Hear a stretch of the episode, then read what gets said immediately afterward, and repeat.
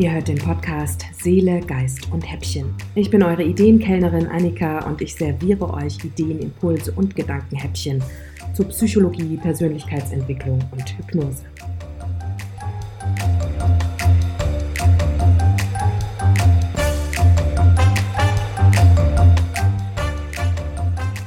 Ja, herzlich willkommen. Es geht um die Kluft zwischen Denken und Handeln auch genannt Attitude Behavior Gap. Also die Kluft zwischen dem Anspruch, den ich an meine Handlung habe und meinen persönlichen Überzeugungen und dem, wie ich dann tatsächlich im Endeffekt mich verhalte. Also um die Frage, wie kann es sein, dass Menschen, die eigentlich gerne gut wären und sich auch gerne im Sinne der nachhaltigen Entwicklung und im Sinne von bestimmten Werten verhalten würden, dennoch unethisch immer wieder mal und, äh, und oder konträr zu ihren eigenen moralischen Standards sich verhalten. Also dieses Phänomen, wie gesagt, wird Attitude Behavior Gap oder Mind Behavior Gap genannt. Gibt es unterschiedliche Bezeichnungen. Es geht eben darum. Und gekommen bin ich auf dieses Thema im Rahmen meiner Tätigkeit als Referentin für nachhaltige Entwicklung. Da habe ich eben zunehmend festgestellt, dass es nicht darum geht, den Menschen Wissen zu vermitteln, noch mehr Wissen, wie sie sich nachhaltig verhalten können, sondern dass es wirklich um ein psychologisches Phänomen tatsächlich geht. Greta Thunberg hat bei der Weltklimakonferenz 2018 bereits in Katowice gesagt, wir müssen Klartext reden, egal wie unangenehm das sein mag. Und diese Aussage war eine Schlüsselaussage, denn sie legt den Finger in die Wunde. Sie spricht genau das an, was eben dieses Attitude-Behavior Gap beschreibt oder was, was dahinter steckt hinter diesem Attitude-Behavior Gap. Die Krisen und die diversen Herausforderungen, mit denen wir es zu tun haben, die sind nämlich so unangenehm, dass wir sie abwehren möchten. Die sind so unangenehm, dass sie uns handlungsunfähig machen. Es gibt ganz unterschiedliche Arten, die unangenehmen Gefühle, die jetzt beispielsweise die Klimakrise verursacht, abzuwehren.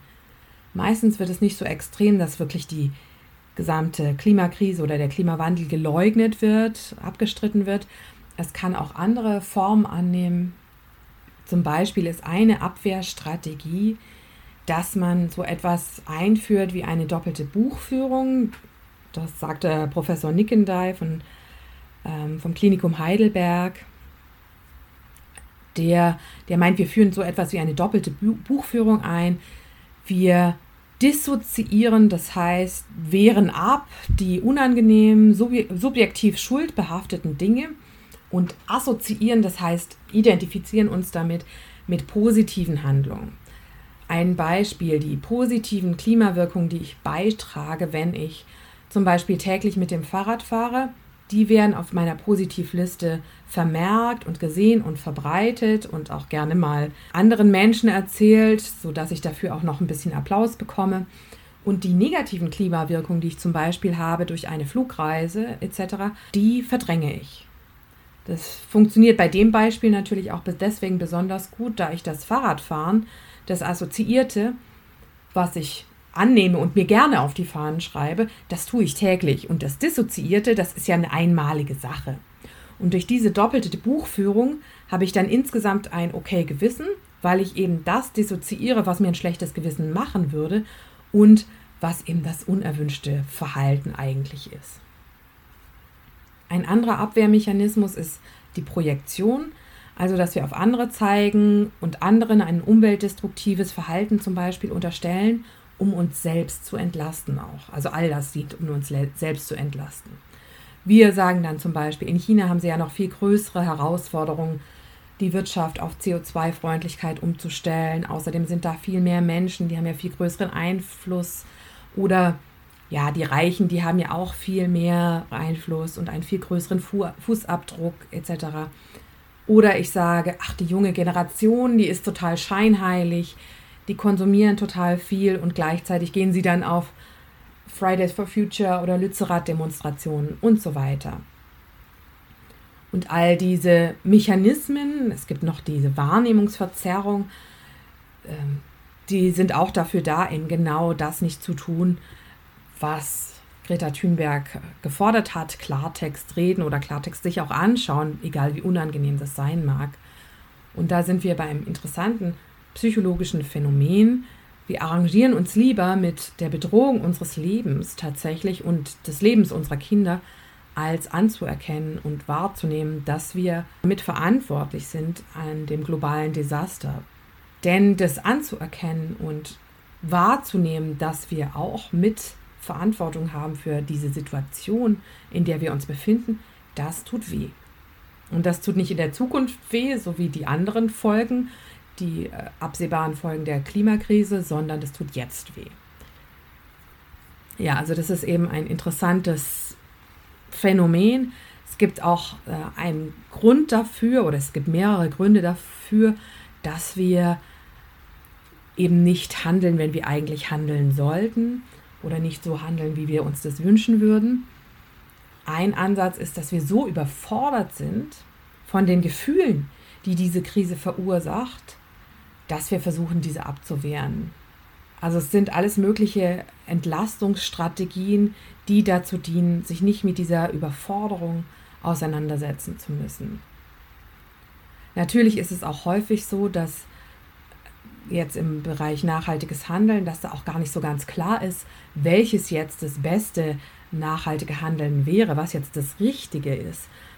Zum Beispiel fehlen beim Kauf von Produkten halt häufig die Informationen, was jetzt eigentlich das Sinnvollste wäre, welche, welches Produkt jetzt das Bessere wäre, ob ich die Biomilch im Tetrapack kaufe oder die Nicht-Biomilch in der Glasflasche zum Beispiel. Die Handlungsalternativen sind häufig nicht eindeutig und komplex und dadurch herausfordernd.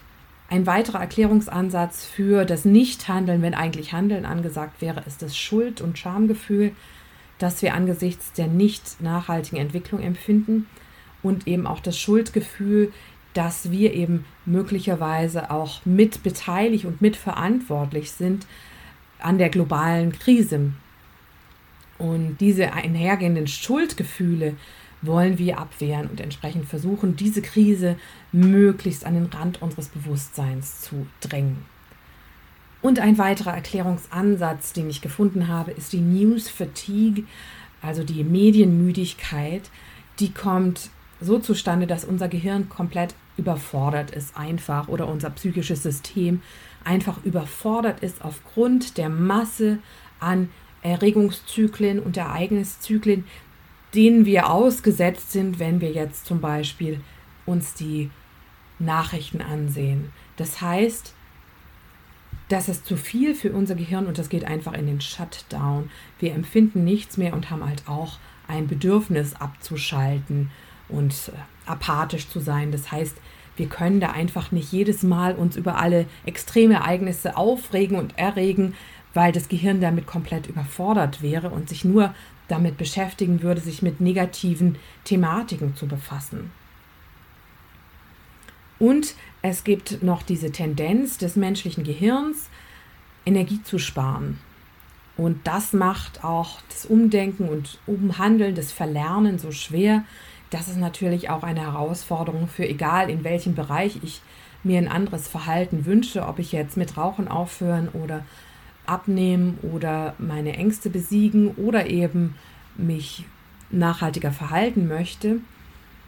Es gibt die Tendenz zum Status quo, eine starke Bevorzugung des Status quo, das heißt des aktuellen Zustands. Weil das Gehirn auch Energie sparen möchte, möchten die meisten Menschen, dass die Dinge ungefähr so bleiben, wie sie sind. Selbst wenn die aktuelle Situation nicht zufriedenstellend ist und eigentlich als risikobehaftet empfunden wird.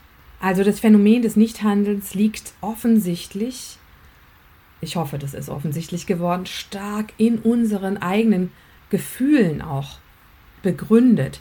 Das heißt, die Klimakrise ruft in uns Gefühle hervor.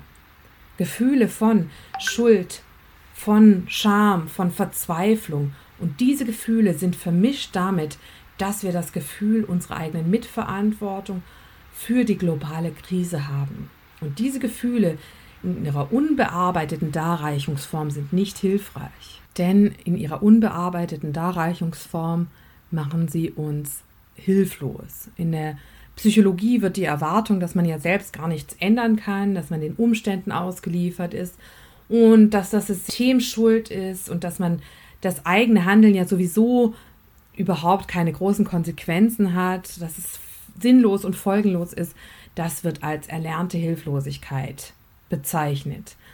Erlernte Hilflosigkeit ist die Überzeugung, egal was ich mache, wird eh nichts verändern. Aber es gibt super viele Situationen, in denen mein Handeln eben doch einen Unterschied macht.